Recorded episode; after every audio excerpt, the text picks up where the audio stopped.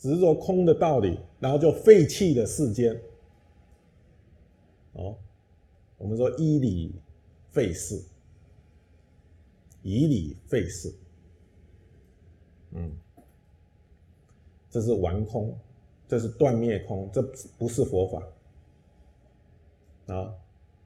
就像我刚刚讲，我们每天打坐观空，啊，一切都是空的，啊，放下，不要执着。一切都是空的，这一切世间都是虚妄的，啊，只是这样子观空，他成佛，这个就依理废事了，啊，他内心他认为只要心达到一种空灵状态，空灵状态，就是没有什么念头，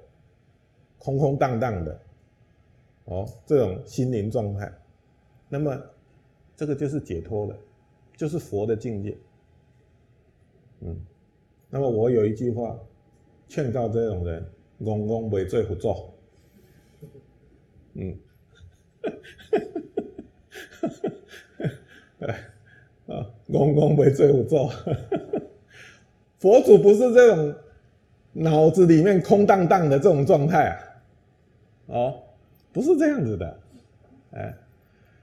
佛讲的空是面对境界的时候如实的了知，这个境界的实相叫做空，而不是在内心里面一个投射性的自己在那想什么是空，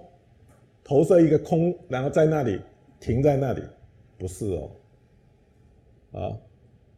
哎，那叫玩空。啊，那叫断灭空，那与生活生命脱节了。哎，哦，哎，甚至呢，我们就在世世间的种种善法上、种种的用功上面，我们就不用功了。哎，所以其实我认为有许多的学佛的人有这个毛病，就是他常常把空啊放下放在嘴边，空啊放下，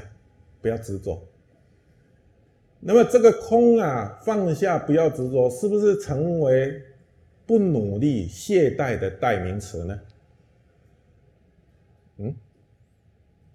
我们本来要去用功的啊，因为空啊，不要执着，所以就变成一种不努力、不用功的代名词。这个就正是佛在《金刚经》里面讲的哦，这个断灭空，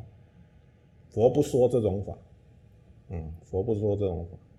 哦。所以我们要正确了解空义啊，啊，因为了解空，所以更应该要努力啊，啊，一切都在因缘当中，都在这个慢慢的累积善因缘成就，哦，那恶的因缘也不就也不是恒常不变的，它也会因为因为因缘的改变，然后才会消失，是不是？